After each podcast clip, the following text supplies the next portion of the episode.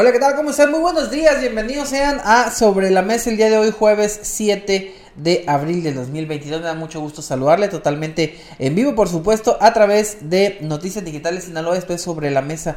Mi nombre es Daniel Guzmán y me da mucho gusto que nos acompañe. Y como todos los días, me da mucho gusto también saludar a mis compañeros eh, de mesa. Sujei Estrada, muy buenos días, ¿cómo estás?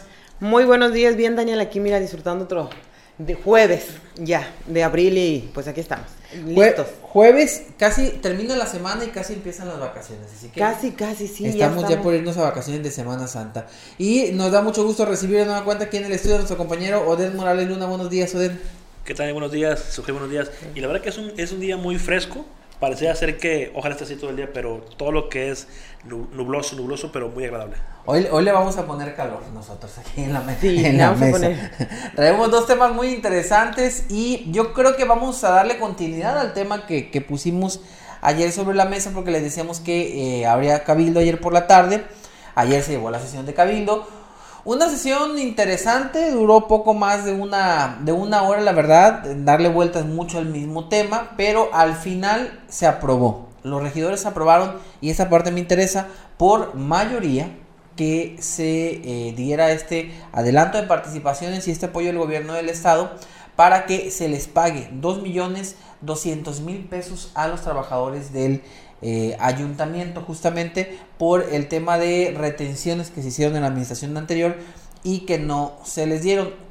Hubo una transmisión en vivo, por cierto, el del, ayuntamiento, de la sesión, no sé si la, pudieron ver, pero pues estuvo interesante, no sé quién quiere empezar abonándole su sí. sí, mira, estuvimos, estuvimos siguiendo la, transmisión eh, de la sesión de Cabildo que estuvo pues por demás este pues como dices tú, interesante por las posturas que, tomó el cuerpo de regidores con el tema, ¿no? Este, se quedó claro que el problema no es en sí en contra de los trabajadores, sino la por las circunstancias, cómo se, se, dio esta, la, el asunto de las retenciones del, del, fondo de ahorro de los, de los sindicalizados. Y hubo tres, eh, tres temas importantes que se hablaron ayer, que se habló de justicia, se habló de, investigación y se habló también de darle seguimiento y interponer demandas y llegar pues hasta la consecuencia y sancionar a quien se tenga que sancionar. Yo creo que, que eso, esas tres, este, eh, eh, ¿cómo lo podemos decir? Eh, decisiones que tomó el cuerpo regidor, yo creo que son muy importantes, porque es lo que hablamos ayer en la mesa, Daniel que le tienen que dar certidumbre al ciudadano sobre el destino de los recursos porque a fin de cuentas, este es un recurso de los trabajadores que no debe de haberse tocado ni desviado. Vamos a pensar que se desvió para algún otro tipo fin, para alguna otra, o algún otro, una obra, alguna eh, necesidad que ha tenido el ayuntamiento. Pero también es cierto que pues si no se toca. Entonces, eh, la, sesión estuvo muy buena, eh, la participación de los regidores, pues yo creo que fue muy tajante. Por ahí vimos a, un Santiago Lora muy este, ecuánime, si podríamos decirlo, al decir que tope donde tope hay que meter al bote quien se tenga que meter, pues yo creo que, que es bueno, ¿no? Eso da hasta cierto punto certidumbre para el ciudadano que va a seguir, seguramente va a estar al pendiente del desarrollo de, de, que realmente se cumpla con las denuncias y realmente se llegan hasta las últimas consecuencias.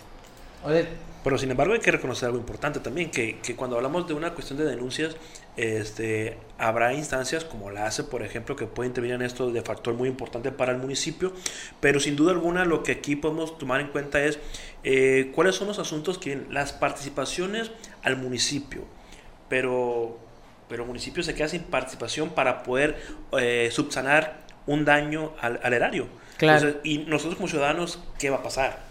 Porque es una participación que venía o puede ser etiquetada para otra cuestión. No es que está distribuido, el e-, recurso, el presupuesto ya está distribuido. Ese es el, eh, es que lo que es lo que, lo que platicamos ahí, de hecho se planteó ayer también en la sesión. O sea, ¿qué va a pasar con ese, porque ah, si agarras cinco pesos de un rubro, de algún concepto, pues eh, vas a tener que compensarlo de otra manera, o sea, pero ¿cómo?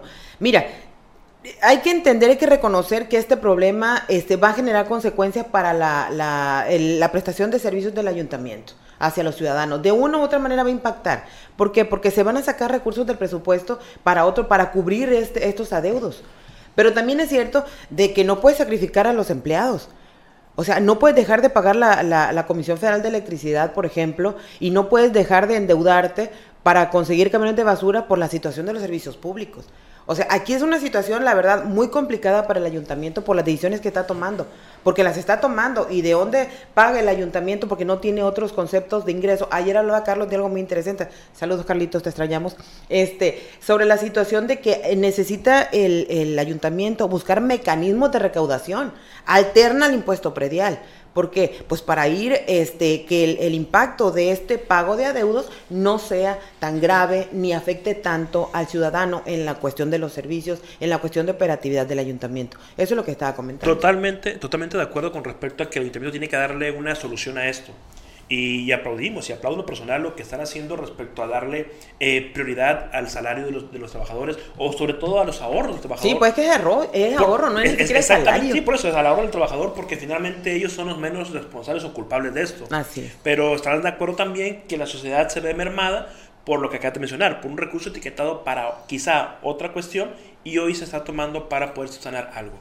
Hubo un detalle interesante ahí en, en Cabildo que dice la presidenta si nosotros aceptamos este convenio, este apoyo del gobernador, el gobernador nos va a regresar con un millón y medio de financiamiento para comprar un camión recolector de basura. Sí. O sea, aquí, aquí me llamó la atención cómo se planteó en Cabildo. Ya después le preguntamos a la presidenta en, una entrevista ya después de la sesión y decía que no está condicionando. Porque de momento cuando lo planteó en Cabildo se veía como condición. Si no aprobamos esto, no nos va a comprar el camión.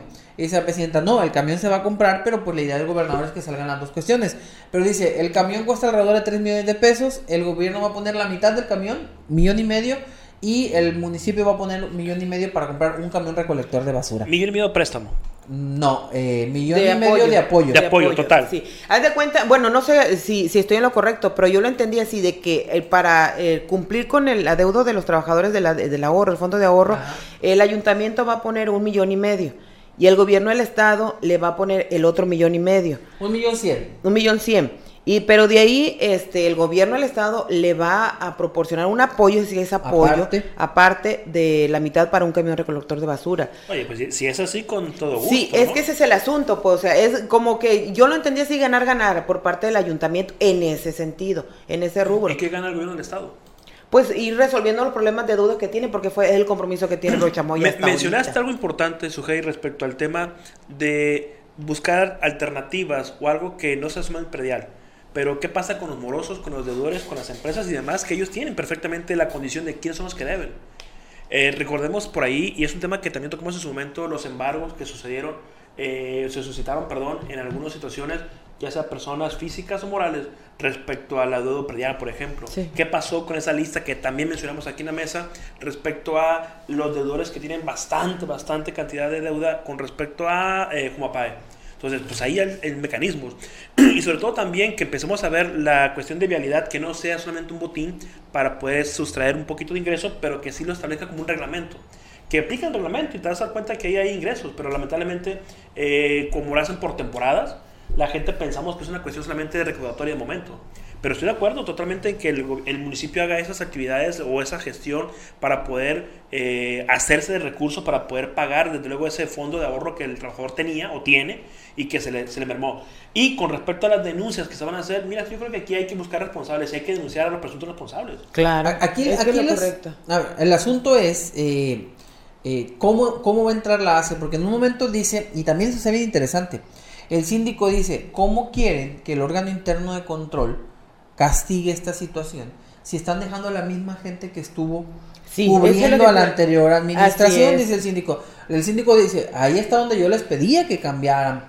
Al, titular para que nos dé resultados. O sea, quita, ¿no? Un mes, dos meses después y pues ya salió la primera. Porque de hecho, en lo que estaban comentando ayer los regidores, bueno, más bien el, síndico creo que ya hasta lo habían denunciado, ¿no? Los trabajadores ante el, órgano interno y no se, no, no, se ha hecho nada. Entonces, también eso va a ser interesante porque ayer de hecho... aquí, rato, aquí hay un rato también no, no eh, explícito, porque a lo mejor no fue así, pero sí hay un reto para el órgano interno de control y para Marco Antonio Cázares, demostrar que realmente no está en la opacidad, que realmente no está eh, coludido con la anterior administración, porque dice el, el, síndico, es que son los mismos patrones, haciendo alusión a los que se fueron. Entonces, demostrar que sus patrones no son los que se fueron. Él tiene un compromiso con la sociedad Marco Antonio Cázares, entonces tendrá que dar resultados de esto. Yo entendí ayer que, de acuerdo a lo que estaban comentando los regidores, era este de que le van a pedir un balance financiero, ya al, en este caso al encargado de, del orden interno de control, este, y también el avance que lleva con respecto a la denuncia que interpusieron los trabajadores de, de, sindicalizados afectados. Entonces, yo creo que no deben, no se puede, si ya no sé cuánto tiempo tenga, no escuché bien, Daniel, cuánto hace que pusieron la, la denuncia. No, no este, entonces, si es así, eh, ya debería tener alguna, algún avance este, el órgano interno de control para el tema y los regidores, así como ayer estaban muy bravos y muy en su postura de defender, este, de hacer justicia, hacer valer el, el, el, el la, eh, ¿cómo se llama? la demanda del ciudadano, bueno, pues yo creo que a estas alturas deben de estar sentados ya con el síndico procurador y llamando a, a, Marco Antonio Cáceres, pues para que les dé un balance más o menos de cómo, está, eh, cómo ve el avance de, la denuncia de los trabajadores. Mira, esa denuncia tendrá mucho, mucho sentido si vemos el expediente con fecha, desde luego. Sí, hay que ver esa denuncia del trabajador hacia quién se la hizo. Si denuncias el desfalco a tu, a tu ahorro como trabajador, me queda claro, pero ¿a quién estás denunciando? A quien resulte responsable y obviamente tendrás que señalar posiblemente a quién. El, el, punto aquí es muy sencillo.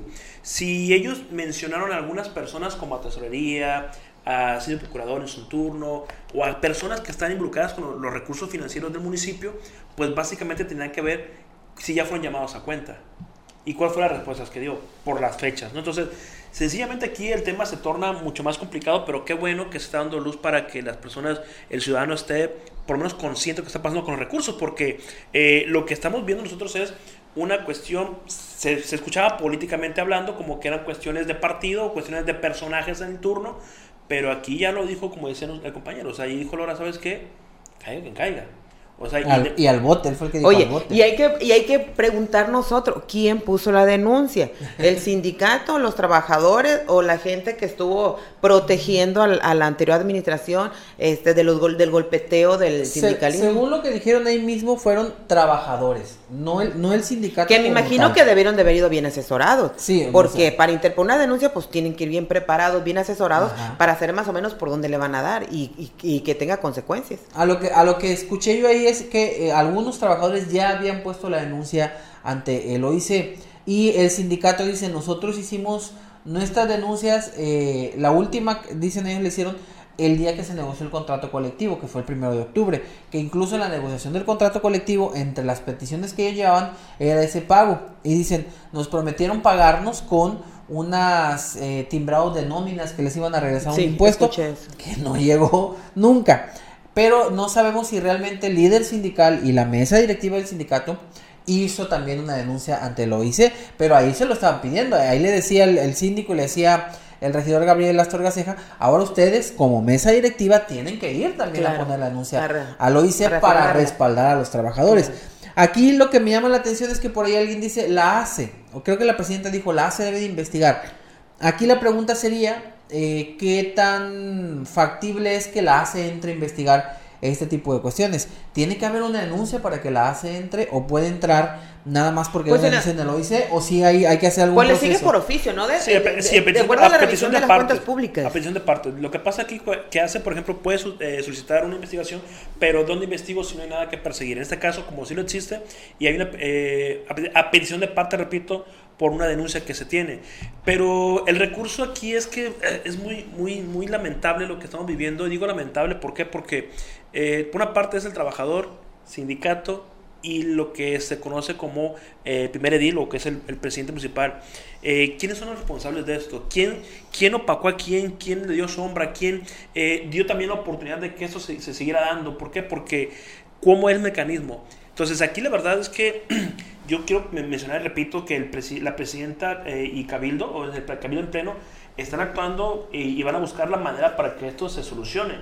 El detalle aquí es que por una parte es la solución a, eh, un problema financiero y otra parte sería también la cuestión que va a pasar con el recurso que se adhiere. Entonces, en ese sentido, eh, tenemos que aplaudir. Yo lo, lo, aplaudo, lo digo con todo respeto, aplaudo la decisión que se ha tomado para que esto se lleve a cabo, pero también, o sea, ¿hasta cuándo vamos a estar con estas situaciones aquí en nuestro municipio? ¿Hasta cuándo? Un municipio pequeño y donde sinceramente los recursos para pocos es mucho y para muchos es nada.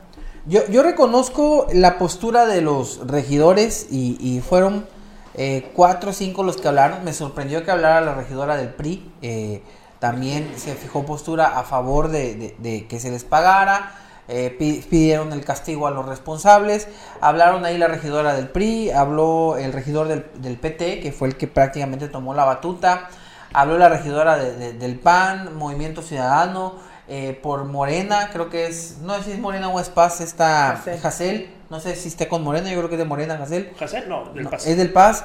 Y habló Santiago Lora. Creo que fueron los que, los que tomaron la, palabra ahí en, ese eh, sentido. Todos diciendo, estamos a favor de los trabajadores, que se les pague, pero queremos que se castigue a los que cometieron esta situación. La pregunta es el cómo se va a lograr que se castigue. Ahí está el punto, ahí es donde puso las trabas el, el, síndico, porque sale otro tema a relucir que también es interesante. El síndico aprovechó como para decirle, miren, si ustedes no me ayudan, yo tampoco voy a poder hacer mucho, porque les dice es que tampoco han aprobado a los abogados, tampoco le han dado los poderes a los abogados que él está proponiendo. Eh, eh, la sesión pasada o antepasada él propuso a, unos abogados para que se les dieran los poderes, para que pudieran hacer eh, litigar en favor, cobranzas y gestiones a nombre del ayuntamiento. Dice, esto ocupa un equipo de abogados y ustedes no le han dado el poder a mis abogados para que trabajen. Entonces, el síndico les dice ahí, si ustedes no me respaldan, no se va a poder hacer mucho. Entonces, el, detalle aquí también es la postura del, síndico que estaba a favor de... de, pues yo lo vi más bien aprovechando la coyuntura. Sí, no, aprovechó la coyuntura, obviamente para sacarlo y traía su corazoncito. de reclamarle a los regidores. sí es real, ¿no? Ah, no, claro que sí. Es que sí es real, mira. Pero el asunto a lo mejor, eh, Daniel, tiene que ver con las formas de cómo, este, él, por ejemplo, ayer justificó, para esto requiero yo un equipo de abogados. Para esto. A lo mejor así debió ser el planteamiento desde un principio. Encontró de dónde agarrarse. Sí, entonces de, de, ahí, seguramente, si lo hubiera puesto con los regidores desde esa, desde esa manera, seguramente ahorita estuviéramos hablando no de, no de, de una denuncia, no de, un pago de trabajadores, a lo mejor ya hasta se le hubiera recuperado dinero pensando en que por la, por instancia legal. Ahora, te quiero preguntar algo, Daniel, porque el sonido ayer que de la transmisión estaba un poquito deficiente porque no se escuchaba a veces los diálogos de algunos eh, que participaron. ¿Cuál fue el, lo, lo, que dijo el, el tesorero? O sea, me quedó así como el, el, el, el, camino que siguieron los recursos de que estaban en tesorería y lo que nos entregaron, de que sí, o sea, ahí me perdí. Estuvo bien, bien interesante esa parte porque dice el tesorero, es que los recursos nunca salieron de aquí, siempre estuvieron aquí. Y ya cuando le preguntan, bueno, ¿eso quiere decir que estuvieron, no quisieron pagar? Dice, no, no, no estuvieron. Entonces, realmente no, no se entendió cómo está, estuvo esa situación, porque el tesorero no fijó cuál fue la ruta de ese de ese recurso. O sea, lo que él dice es, de aquí no salieron. Pero deberían de estar en, en Pero a dónde, o sea, como que se distribuyeron internamente, pero no dijo a dónde, pero, o sea, no salieron, dando a entender, ese, ese dinero no se llevó a otro lado, no se movió a otro lado. O sea, se sigue protegiendo. Mm, probablemente, o a, o a, lo mejor el, tesorero confundió un poquito los términos, porque al final también dice el tesorero, ya el órgano interno de control a nosotros ya nos está pidiendo información, y ya le hemos estado dando información. De hecho, él dio un documento donde viene marcado cuánto dinero fue el que se fue reteniendo y no se estuvo dando eh, por mes. De hecho, el documento, lamentablemente no lo, traigo, no lo traigo aquí, perdón, en las manos, pero nos dio el, dio el documento que le dio a todos los, a todos los regidores y nos, nos los estuvieron compartiendo. Ahí vienen las cantidades por mes. Entonces, la pregunta sí fue interes la cuestión sí fue interesante de parte del tesorero porque pues no se sabe dónde fue ese dinero.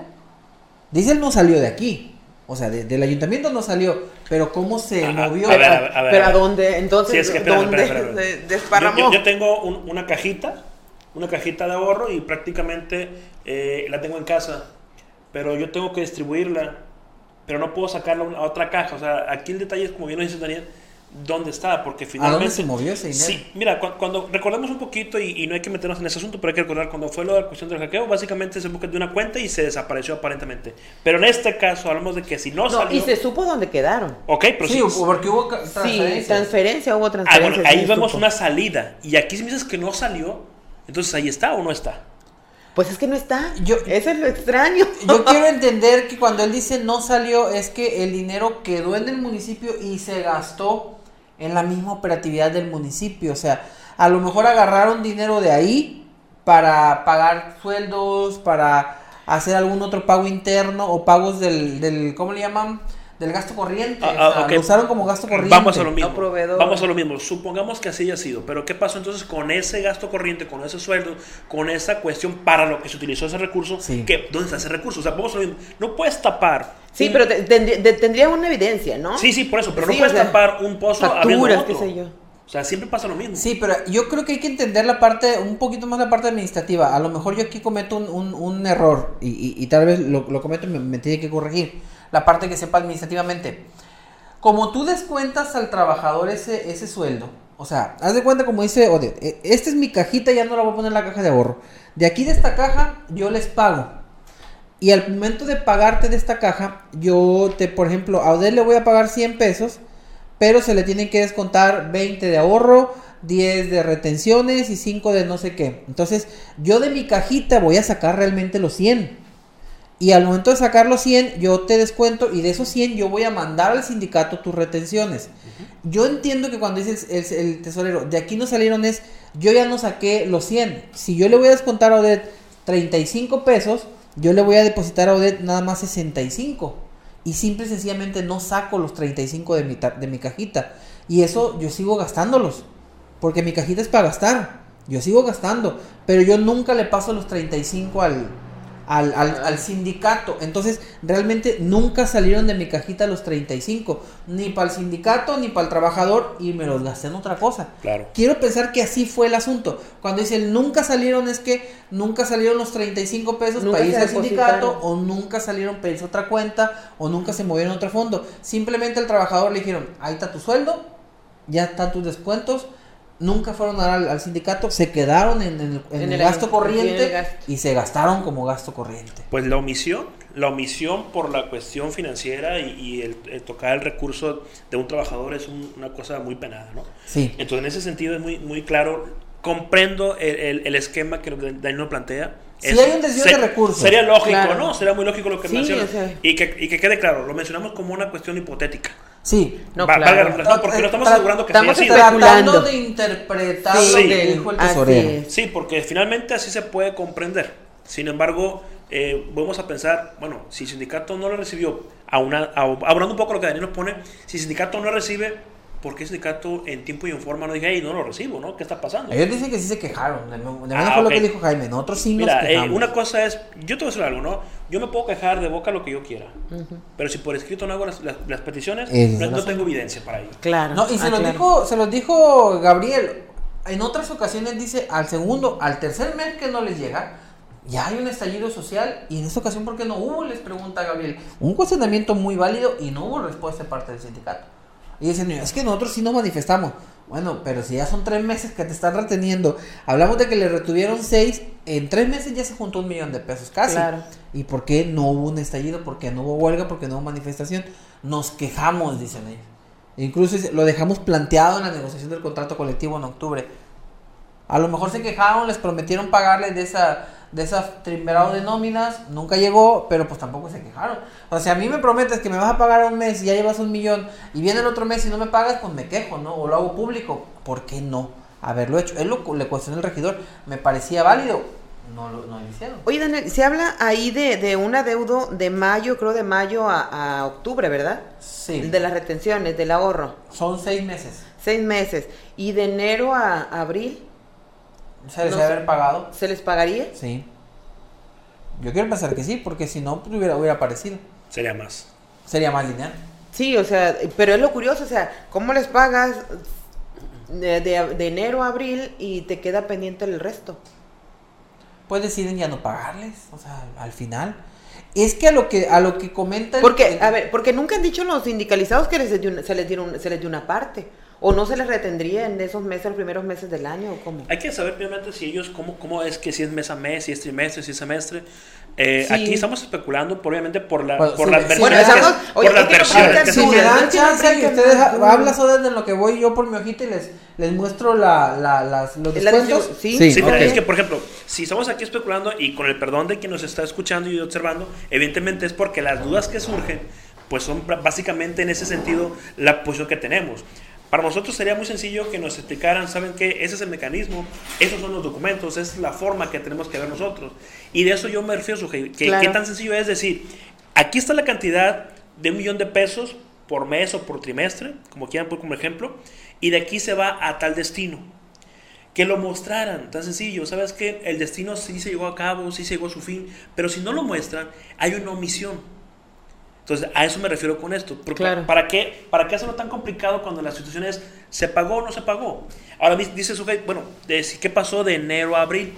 Quizás sí se pagó, pero ¿cómo se pagó? Entonces, aquí el detalle es, especulamos, evidentemente, y, lo digo con esa sencillez porque eh, aquí el punto más importante sería tomar en cuenta lo que queremos hacer nosotros. Que se esclarezca un punto de vista porque eso es un tema social, aunque atañe y directamente perjudicó a un trabajador o trabajadores, pero la sociedad estamos inmersos en esto, porque son recursos también de los impuestos que pagamos. Hay que reconocer esa parte. No, y aparte que nos va a perjudicar, nos va a impactar de aquí a, medio de año, yo tan solo con esa participación, estamos con ese adelanto de participación utilizado para ese fin. Claro. Es que ese es el asunto. tarde o temprano va a venir a perjudicar o impactar. ¿Por qué? Porque si ese dinero no se compensa, es ese dinero que va a salir para pagar, este, porque no es el único, este, va, va a salir de las arcas municipales para pagar esos adeudos tarde o temprano va, a mermar los servicios públicos. ¿Por qué? Porque va a mermar en gasolina, en el pago del personal, va a mermar seguramente este, porque no se va a tener para subsidiar a la, a la Jumapay para la, la, cuestión de la energía eléctrica, porque no va a tener este, material para resolver los problemas del umbrado público y toda una, una serie de situaciones que se van dando conforme van avanzando la administración. O sea, si pensamos de que esto, bueno, pues es que se lo quedaron y pues que lo paguen y todo, pues está bien, hombre. No, no está bien. Oye, el, tema como papá también lo hemos puesto aquí en la mesa, es interesante el, el, sentido de que, bueno, se da un apoyo de gobierno para poder subsanar adeudo. Pero, ¿cuánto tiempo va a hacer eso? O sea, si la Junta no es autosuficiente, vamos a pasar lo mismo en cuánto tiempo. En seis meses, un año, un trienio. Porque, eh, ¿cuánto le debe la Junta al municipio? E, e, ese es otro, otro punto. Ya tengo aquí el documento que les, que les eh, decía. Y está bien interesante cuando lo chequé, noté algo y no, no, lo, no lo había comentado, y ahorita lo comento, que no son cuotas, no son cantidades fijas. Uno pensaría que de pronto son cantidades eh, fijas por el número de trabajadores, pues las cuotas deben de ser las mismas. El número de ahorro me imagino que tú lo fijas desde que empieza el año y debe de ser el mismo. Las retenciones no sé si también puedan subir un poquito por la, por la parte de, lo que reciban. En mayo, en mayo que fue cuando empezaron los atrasos, hubo nada más, según este documento, porque yo quiero pensar que mes con mes hay, retenciones, únicamente le, le quedaron a deber 19.426 pesos del ahorro. O sea que en mayo sí se pagaron cuotas y se pagaron retenciones. O de menos aquí no vienen marcados adeudos. Si dan este documento es porque aquí marcan los, bueno, no se va a ver ahí en la, en la cámara, eh, aquí marca los adeudos. En junio ya empezaron retenciones en los tres rubros, ya no, ya no se les pagaron. 381.358 pesos del ahorro que no se pagaron, 18.300 de las cuotas sindicales y 160.000 de retenciones, casi 160.496 eh, pesos. En julio, aquí es donde les digo que las cantidades no son iguales porque el ahorro es mayor, son 426.169 pesos, hablamos de cerca de cuarenta y tantos mil pesos más que, que en junio, que tampoco se pagaron. Las cuotas sindicales más o menos quedan estables en 18.100 y las retenciones quedan más o menos similares en 130.000, de 160 a 130. En agosto baja el, tema del ahorro, 339.487. O sea, acá tenemos todavía una disminución de casi 80 mil pesos, menos de ahorro. 18.600 de cuotas, que creo pensar yo que sigue estando lo mismo, y 123.000 de retenciones. Septiembre, o cuál me quedé, si septiembre 366 mil de ahorro, 18 mil 300 de cuotas y 163 mil de retenciones. En octubre, al parecer en octubre sí les depositaron el ahorro, porque aquí no viene marcado adeudo de ahorro, pero sí vienen cuotas sindicales por 11.500, que, me, que esto me da a entender que en octubre les abonaron, porque si venimos viendo que son 18 mil pesos de retenciones, pues a lo mejor aquí les abonaron para que no, no fuera lo mismo. Y en las, eh, perdón, en las retenciones hay 23 mil. También me lata que hubo, hubo un abono en esta fecha. Como que en esta fecha se les depositó para calmarlos un poco tal vez, para cumplir por la parte de... Acuérdense que es cuando se negocia el contrato colectivo, cuando viene la huelga en octubre. Aquí es donde hay lo que yo podría llamar abonos. Se depositan ahorros, se deposita una parte de las cuotas y se deposita una parte de las retenciones.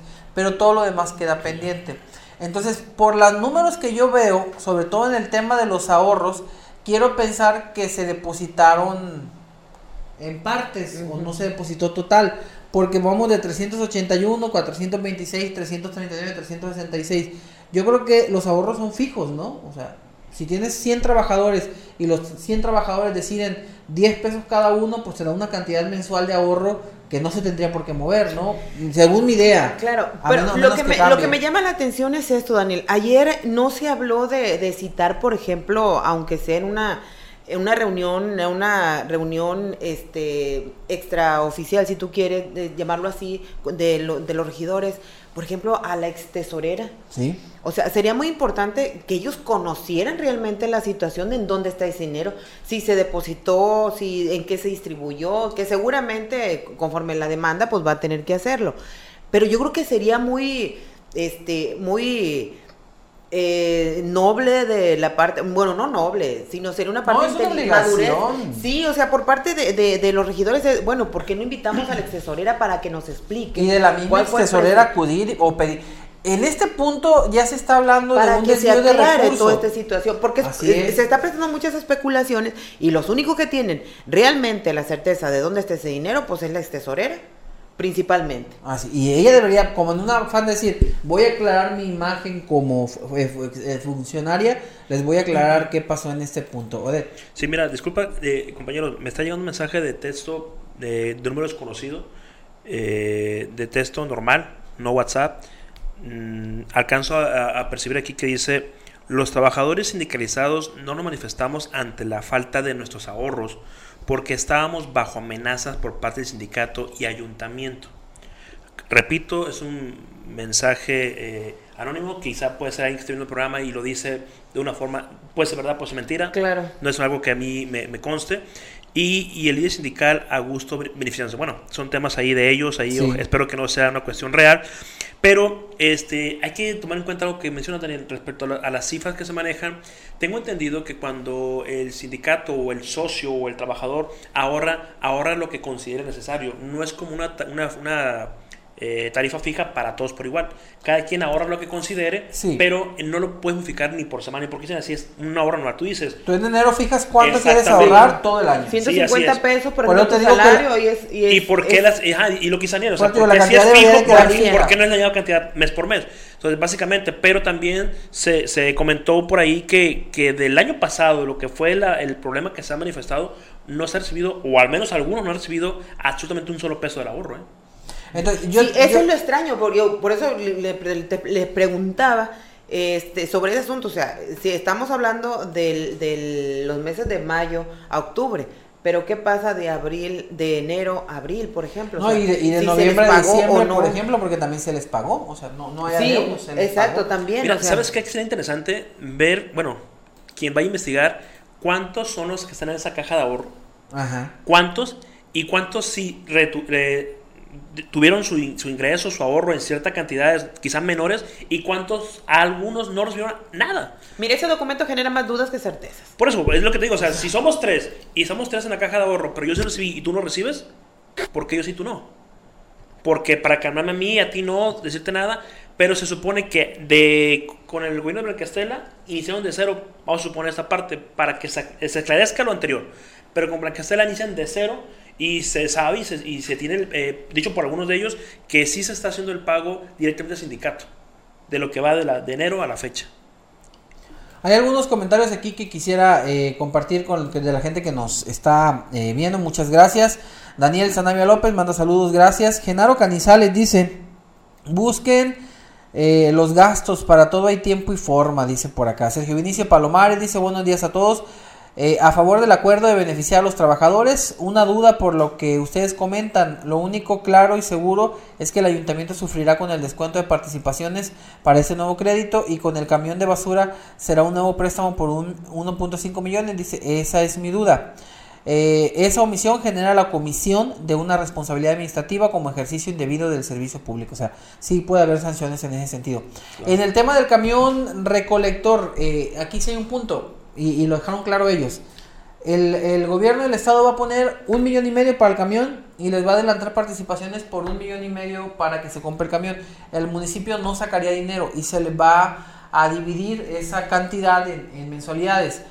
Eh, ¿Cuál es la ventaja? El camión lo va a comprar directamente el gobierno del estado para que no se compre a crédito y no se generen intereses. Entonces no se va a generar intereses por ese crédito únicamente se va a sufrir en el descuento de las participaciones mensuales para pagar el millón y medio de pesos. Prácticamente el gobierno del estado lo va a comprar con sus recursos y va a dejar de mandarle dinero al municipio. ¿Qué va a pasar con este millón cien mil que se va, que van a adelantarle? Se empieza a dividir desde diciembre, desde abril hasta diciembre, son ocho meses si no me equivoco, abril, mayo, junio, julio, agosto, septiembre, noviembre, diciembre, nueve meses. Hablamos de que le estarían descontando menos de 100 mil pesos por mes para, para este apoyo. Para, el apoyo del... Que sumados a los 260 y tantos mil que ya están descontándoles por, por la Jumapaya, hablamos de cerca de 370 y tantos mil. Si se aprueba el crédito de Banobras, esto podría llegar a los 800 mil pesos mensuales, más o menos lo que se les descontaría. Banobras todavía estemos en veremos, ¿no? Pero hasta ahorita ya con esto, el municipio va a dejar de recibir cerca de 400 mil pesos de participaciones a partir de este mes ya. Porque el los descuentos por este millón cien mil empiezan a partir de abril. Estamos en abril. Hay que esperar el presupuesto para el próximo ciclo, para el próximo ejercicio que es el próximo año, el presupuesto de egresos que va a estar manifestados ahí en, en el próximo plan que tenga el municipio.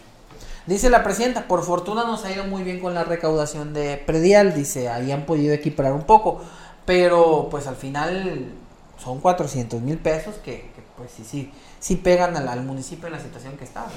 Pues sí, pero mira, si vemos la, la, situación de una manera realista, como hemos sufrido en los últimos años por la deficiencia en los servicios públicos, no creo que vaya a ser tanto el impacto. Prácticamente estamos acostumbrados. Pues deficiencia en, servicio, en, agua potable, deficiencias en la energía eléctrica, en el alumbrado público, deficiencias en la, en la situación de la limpieza, recolección de basura. Realmente ahorita, pues si van a ayudar a comprar un camión de recolector, yo creo que bien se puede, pues, a poder aguantar si tú quieres poquito. Pues de lo malo lo bueno, ¿no? algo va a dejar esto positivo. Vienen las cabras, Habrá, recursos, en las cabras. Ay, vienen las cabras. ojalá esté el camión para las cabras, porque también va a haber mucha basura ahí. Sí, la verdad es que sí. Va a ser una cosa horrorosa. Habrá quien participen ahí recolectando la Sí, eh, yo confío en que, en que seguramente nuestro gobernador Rubén Rocha Moya se, se ponga guapo y nos mande un camión adicional para las fiestas de las cabras. si no nos quiere contratar un buen grupo, no nos quiere mandar a la de recodo, pues un, por lo menos dos camiones de, de recolectores que nos preste. Ya de menos, ya por lo pronto. Con eso. Sí, ya, con eso estamos por bien servidos. A ver qué pasa. Oye, todo el mundo, no, yo quiero la del recodo, que venga la del recodo. que no, que, que la basura, pero que traigo sí, no, traiga... que espere la basura, yo como quiera la quemo en la casa.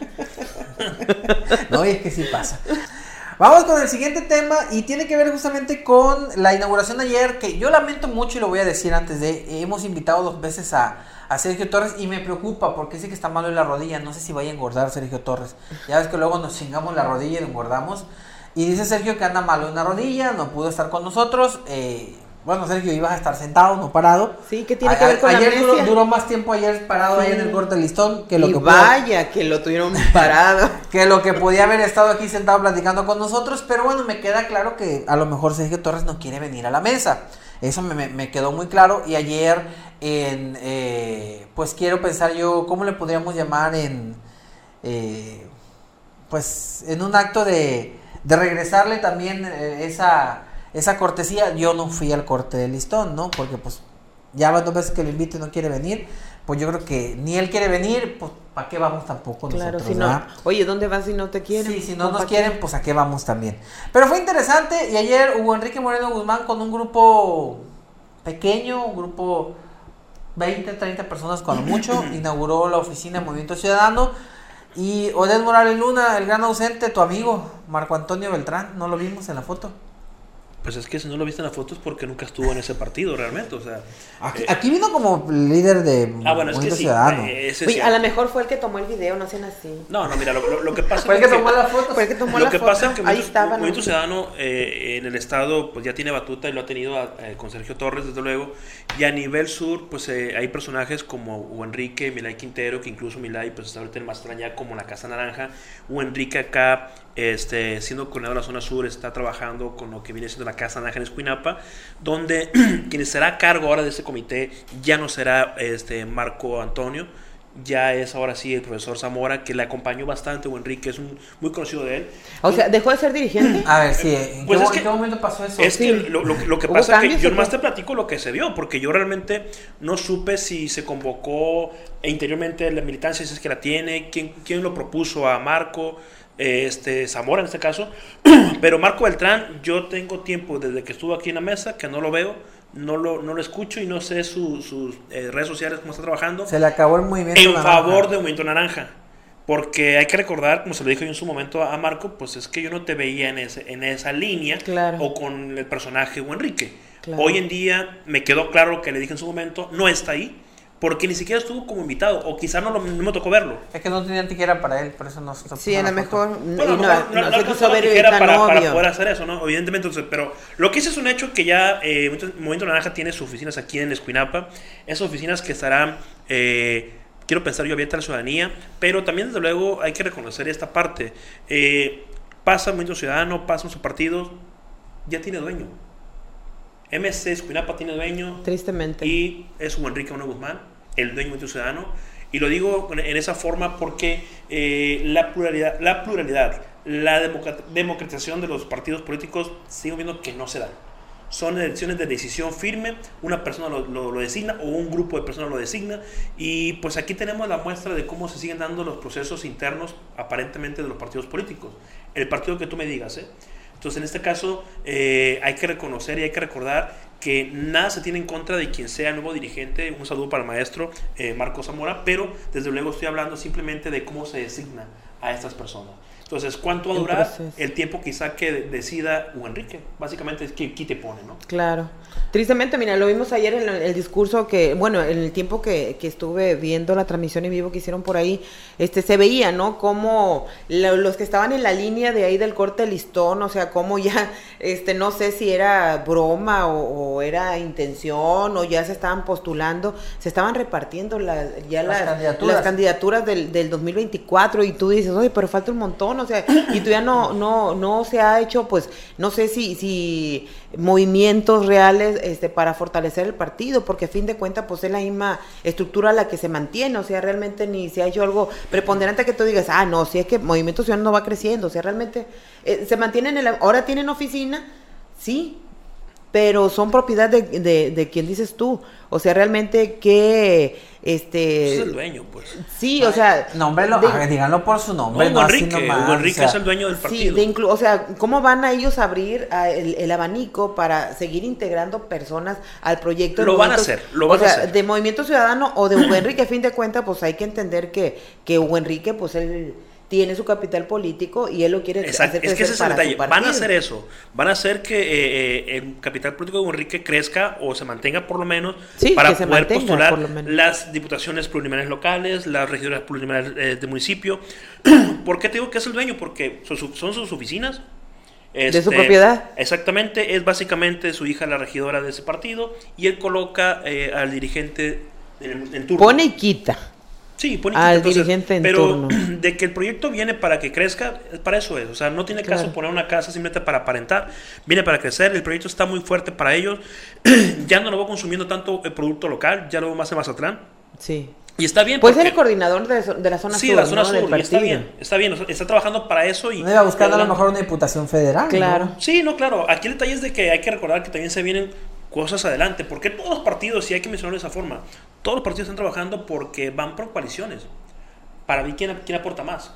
Y hemos especulado, bueno, yo especulé en su momento la, la, la, coalición o la unión de Paz MC. Y lo sigo diciendo. Y, y Cuen por ahí dio una una coleteada cuando subió por ahí un estado, ¿no? Que hoy sí. ah, El, hijo, el hijo de... Ah, el hijo, pero bueno, por ahí dieron una coleteadita de que podría darse. pero puede ser que sí sea real. El detalle aquí es que quién va a ser quién, porque Sergio Torres también quiere. Sí, pero, el asunto, pero el asunto aquí es, eh, lo interesante es de que a raíz de ese, de ese, esta foto que se posteó por parte del hijo de, de Cuen, o sea, todo lo que generó, hasta que un consejero nacional de Morena viniera y le lo apapachara, digo, tranquilo, aquí estamos. O sea, bueno, funciona bien, funciona bien la estrategia. Sí, le En ese sentido. La cosa es qué va a pasar en, en, Escuinapa. Yo, yo ahorita en este punto preguntaría si Hugo Enrique Moreno Guzmán en Escuinapa tiene ese capital político del que hablaban, porque eh, una cosa fue la efervescencia de una campaña cuando Hugo Enrique se va eh, como el traicionado del, del PRI, como el como lo hizo en su momento Maloba, me se brincó en las trancas del PRI porque él quería y sí, tuvo un arrastre. Y sí, hubo gente que lo, que lo apoyó. Pero los capitales se merman. Y, y si bien es cierto, eh, no es la misma que Hugo Enrique pueda estar aquí al 100 en Escuinapa, con la gente que lo sigue, con la gente que lo tiene, a que ahora que está enfocándose en Mazatlán, quiera dejar en manos de alguien como el profesor Marco Antonio Zamora, que, bueno, hay que decirlo, tiene su gente, pero podrá mantener el capital con, el capital político que Enrique tiene. Su misma hija, Jimena Moreno, podrá mantener ese capital eh, eh, eh, político porque, pues sí, está, está, de regidora, pero sí hemos visto un poco tranquila a Jimena. Gris, como la gran mayoría de los regidores, y, pues eso yo creo que no abona al proyecto político de, papá, ¿no? Pero ¿cuál es el proyecto político? O sea, si vas a buscar una pluriminar, una pluri, perdón, pues no, no ocupas bastante más que los números que ya tienes. Y te lo digo por esto, porque si vas a buscar una diputación federal, el 01, pues adelante, ¿no? Que sea por mayoría. Pues sí. Y te vas a dar cuenta que no es lo mismo o Enrique Escuinapa o Enrique Rosario, Concordia, Mazatlán, o sea, no es lo mismo. Y hay que reconocerlos trabaja y lo está haciendo, pero no siento que sea para buscar una mayoría. Una pluri yo creo que sí lo está haciendo y, están en eso. ¿Por qué? Porque es el grupo que está trabajando con Sergio Torres. Qué triste, qué triste que el capital político de Hugo Enrique sea para una pluri. Pero lo que me estás lo que preguntas que si sí, pero hay que ser realista, o sea, lo que decía Odette, que el capital político que tiene aquí en Escunapa seguramente es mayor al que se tiene en Rosario, al que se tiene en Concordia, al que se tiene en Y lo está descuidando por irse a aquella zona. Exacto, o sea, ese es el asunto. Mira, yo lo veo que el ciudadano ya ahorita ya es muy difícil que lo mantengas en una sola estructura. Es muy complicado, ¿por qué? Porque los intereses van cambiando. Aparte, lo que, lo que comentaba ahorita, de, de esa distribución que hace las cúpulas, la gente se desencanta y se enfada porque dice siempre los mismos. O sea, ya la gente ya se queja, o sea, ya, sí, dice, sí voy a estar contigo y te voy a apoyar y todo, pero si ven a los mismos personajes, nada más cambiando de estafeta de, de, de, de entonces la gente tiende a irse a otro lado y en el caso particular del Movimiento Ciudadano aquí de Escuinapa, pues vemos a un brazo del PRI ahí. Claro. Porque realmente no es una estructura nueva, una estructura nutrida de otros partidos. Es PRI. ¿Y cuánto queda de eso? Eh? es un brazo priista que hay que reconocer, los priistas son eh, dados a, regresar, al, nido y no sé si después de la campaña muchos vayan a regresar. Pero es que ese es un punto importante. Ese brazo que mencionan del PRI hay que tomar en cuenta que muchos ya se están yendo a otro partido como el Paz Morena. ¿eh?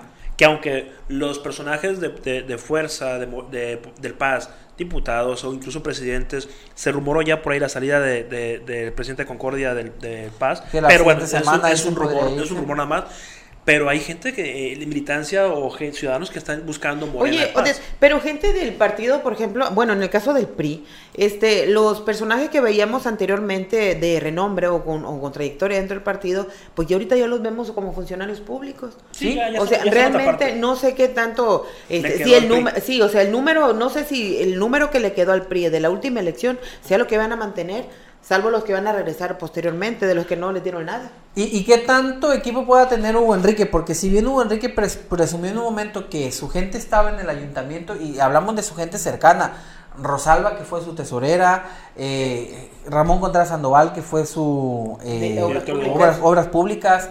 Está Burgueño, el ingeniero Burgueño, que en un momento dado también tuvo algo que ver con administraciones priistas. Sí, pero no, no, con Hugo Enrique, pero sí, pero es gente, es gente del PRI. Entonces, vemos en la administración municipal mucha gente de la corriente priista que ya está en, en el Paz, o algunos ya coqueteando con Morena incluso, Entonces, y gente que era de, de Hugo Enrique, gente que era de ese brazo que se llevó del PRI Hugo Enrique, que eran parte del músculo. Entonces, ahora sí como quien dice, ese brazo se está quedando sin carnita. El reto que tiene eh, el personaje o Enrique o cualquier otro personaje en el municipio de Espinapa es porque los que mencionas es viva el rey, muere el rey.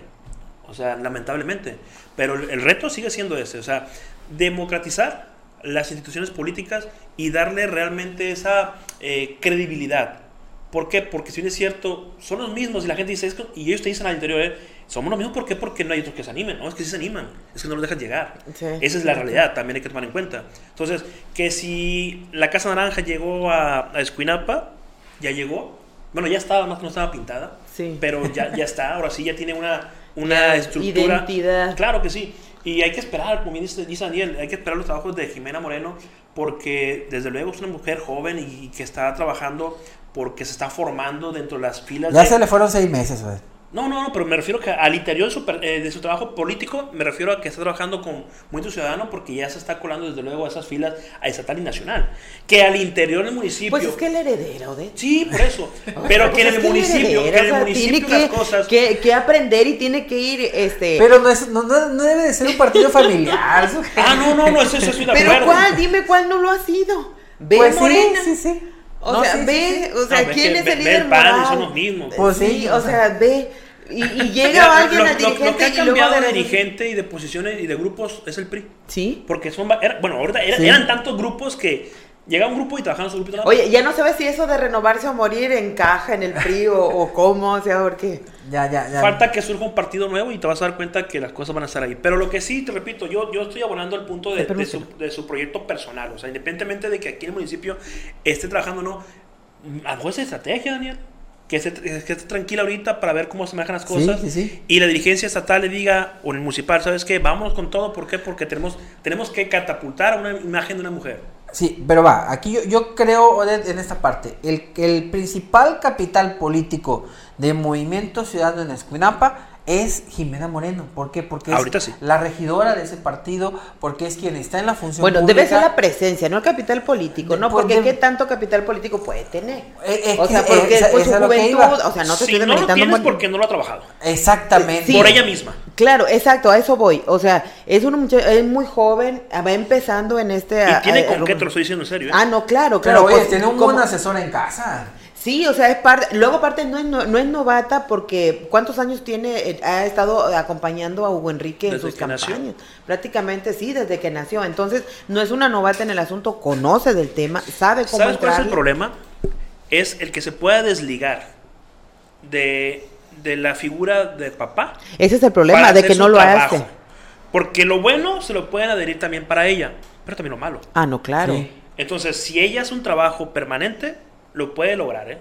por ejemplo, ayer en la, en la sesión de Cabildo que estaba, este, pues, mantuvo una postura este, con respecto a la, si- al- a la situación del ahorro de los, tra- al faltante del ahorro de los trabajadores y, y este, yo esperaba que alguien le iba a refutar, pero no, hasta eso, este, no, No, hubo. como que todos iban acomodados ahí para. Eh, Y, y sí. si mi amigo Marco Beltrán sigue siendo de Movimiento Ciudadano, este, yo creo que sí. Y si sigue siendo de Movimiento Ciudadano, pues, A lo mejor ya se regresó al pan. Bueno, y si no en el PAS está reclutando gente. No, no, es que yo lo Por si le interesa. Por si le En interesa. la vacante. ¿Está inte- ¿Tiene algún interés ahí? Si está Acérquese. todavía, eh, nos gustaría igual tenerlo aquí en la mesa, Oye. amigo, para saber cómo dejó eh, la militancia en el municipio de Escuinapa, de Movimiento Ciudadano, cómo quedó, qué le dejó en, en- en- en Charola a Marco Zamora, para saber dónde partir y ver la realidad desde el punto de vista de una persona que ha estado en partidos políticos como PAN, eh, PRI, Nueva Alianza y Movimiento Ciudadano, ¿no? A lo mejor ya andan en Monterrey siguiendo a su sensei Martín Heredia y andan con Colosio. Posiblemente. Puede ser, ¿no? posiblemente. Ay, si anda por allá que me Porque ya, ves que para allá anda ahorita eh, Heredia está muy pegado de Sí, Colosio. de hecho, o hasta sea, Heredia incluso no se, no se ha visto tampoco aquí en la zona, ¿no? No, es que Heredia está en Monterrey. Sí, sí. Lo, lo- ¿Quién lo ventiló? Una, la senadora, no, no me acuerdo quién lo ventiló, ¿no? Que dijo, me, me dio mucho gusto encontrármelo en Monterrey a Martín Heredia y sabemos que está trabajando cerca de, de- de- de Colosio.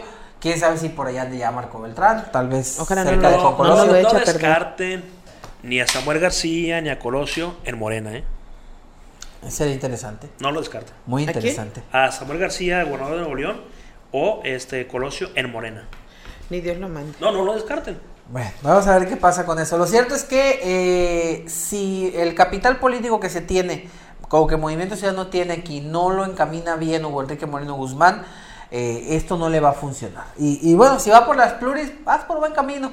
Lástima que un capital tan grande como el que presumió Hugo Enrique termine por pelear plurinominales, ¿verdad? Y no vaya a, seguir buscando eh, su, votación en, en medida en urnas. Pero si realmente lo que Hugo Enrique busca es medirse en las urnas con cualquier otro rival y seguir demostrando que tiene capital político y tiene poder, tiene poder de convocatoria, tiene estructura, pues es, el camino que está tomando no es el correcto. Ocupa pegar una buena sacudida a, Movimiento Ciudadano en su tierra, en su pueblo, que eh, su hija realmente empiece a tomar las riendas de, de, lo que es su representatividad como movimiento ciudadano en el cabildo, que empiece a verse ella como regidora de movimiento ciudadano entre la gente y que ahora el nuevo líder del, del comité municipal pues también empiece a hacer eh, lo propio, porque ya lo hemos dicho, más allá de tener militantes, ahorita los partidos viven de los simpatizantes, los simpatizantes son los que vienen dándole la mayor cantidad de votos, entonces ¿Qué tantos simpatizantes tienen ¿Lo ves como candidato o lo ven como candidato Enrique a presidente municipal nuevamente? Él quiere ser candidato. ¿A presidente municipal? Eh, no, sé, pero él quiere ser candidato. No, no, eh, se puede, este, mira, con el capital político de la última elección, hay que decirlo así, este, yo creo que él puede tener aspiraciones para ser diputado federal y pues tiene las tablas, ¿no? Y los números. ¿Con ese capital? Con lo de Espinapa por lo menos sí. No, yo también creo que no bueno, Pero tómalo, tómalo en cuenta, porque sí, ¿cuánto, sí, para, o sea, ah, no, de, de, sí, o sea, para vale, tomarse vale, en cuenta. Por ejemplo, vale, ¿cuánto, vale. tú, ¿cuántos votos tuvo Movimiento Ciudadano en Mazatlán, por ejemplo? Ah, ahí sí el número. No, o sea, sí, o sea, no creo que haya sido más de lo que voy a seguir, desde luego, Movimiento Ciudadano, a raíz de muchas cosas, sí es cierto. De la pasada no me interesaba. Hoy lo voy a seguir precisamente por lo que estamos platicando. Pero uh, abonando el punto que dice Sujei de que si con el capital político que tiene en Escuinapa alcanza por una disposición y manejarlo en suma, no. Pero sí para Escuinapa. Si se fortalece y se mantiene, claro que sí. Eh, buscaremos en Rosario, en Concordia, en Ve nada más el asunto. Voy a, voy a, tomar de referencia el tema de, Rosario, por ejemplo.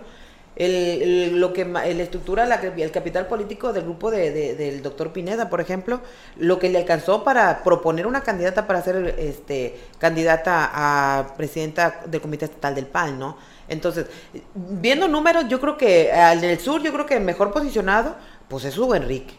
O sea, en cuestión de números.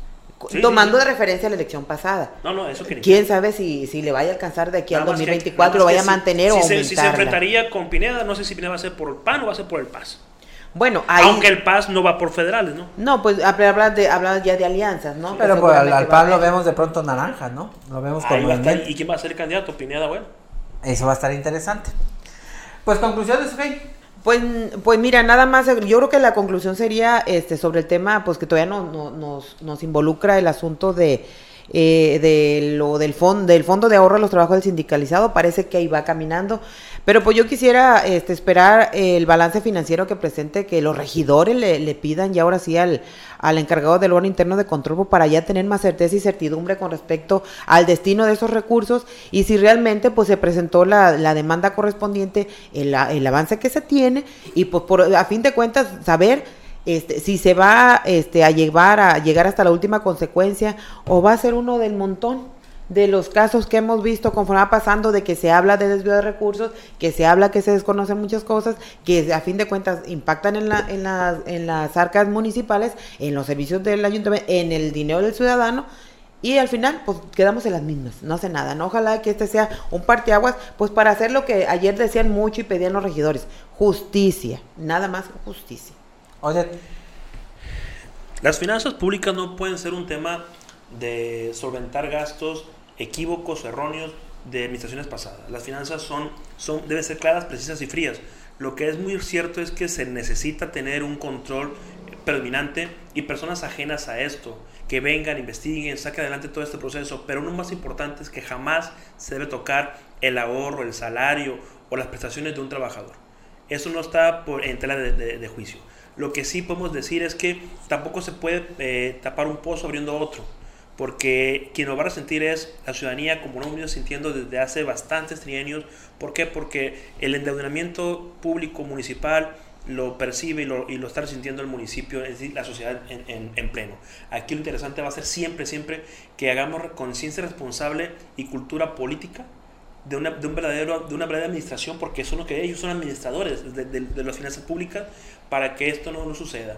Y respecto a lo que el mensaje que me llegó por acá de manera eh, anónima, repito, eh, no regresé, no regresé el, el, mensaje, no, dije ni gana, lo pasé al aire nada más, pero este, si es real lo que mencionaban respecto a las amenazas que se tenían, denúncienlas denúncienlas y son, son parte de las testimoniales que se verán para un asunto más adelante, eh, un juicio o un proceder de lo que se va a dar.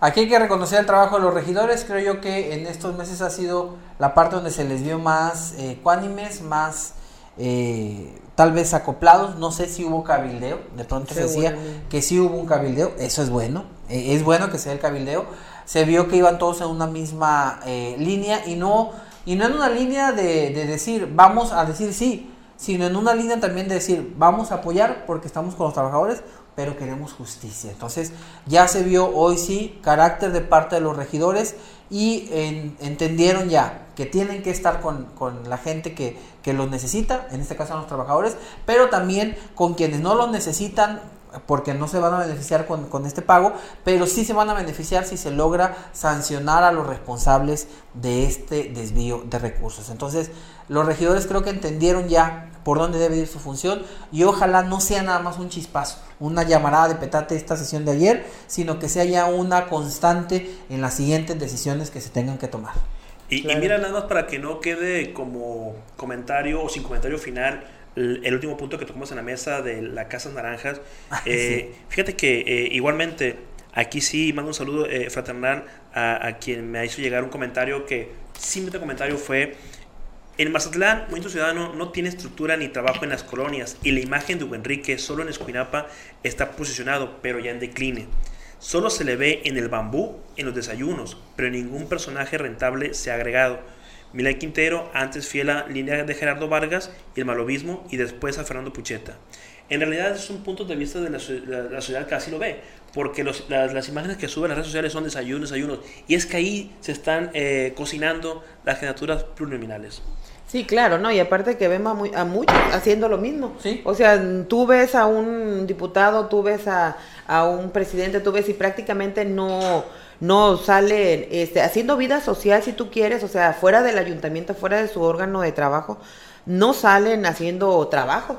Normalmente salen comiendo, visitando o haciendo otro tipo, o sea, pero no, no hacen algo que tú digas ah, de trascendencia, que tú digas, ay, qué bueno, o sea. Aquí, aprovechando el sueldo. Y aquí el asunto, Dani, nada más para terminar con el, con el asunto que decías tú de las amenazas, pues tienen ahorita los trabajadores sindicalizados, pues un cabildo con la intención y el interés de, de apoyarlos acudan a ellos, acérquense y expónganle la situación. Y si tienen un dirigente que solapa afectar sus intereses, pues en ustedes está. O sea, a fin de cuentas, porque no pueden tolerar esta situación. Un líder sindical, un líder de cualquier órgano que ustedes gusten, está para proteger al, su agremiado, no para perjudicarlo. Y ahorita tienen una, una batuta importante que es el apoyo del cuerpo de regidores. Están con ustedes, así que pues aprovechenlo. Capitalícenlo. Así es. Ahora es cuando. Pues muchas gracias, compañeros. Odel Morales Luna, hasta mañana, si el tiempo nos lo permite, por acá nos vemos. Primeramente Dios. Muchas gracias. Eh, Sujei estará también hasta mañana, viernes. Muchísimas gracias. Mañana nos vemos, si Dios quiere, por aquí. Seguimos platicando. Gracias. A Carlos Eduardo Cimental, que no está, pero nos está siguiendo. Muchísimas gracias, Carlos. Mi nombre es Daniel Guzmán. Que tenga un excelente, un excelente día. Mañana, viernes, lo esperamos con otro tema sobre la mesa.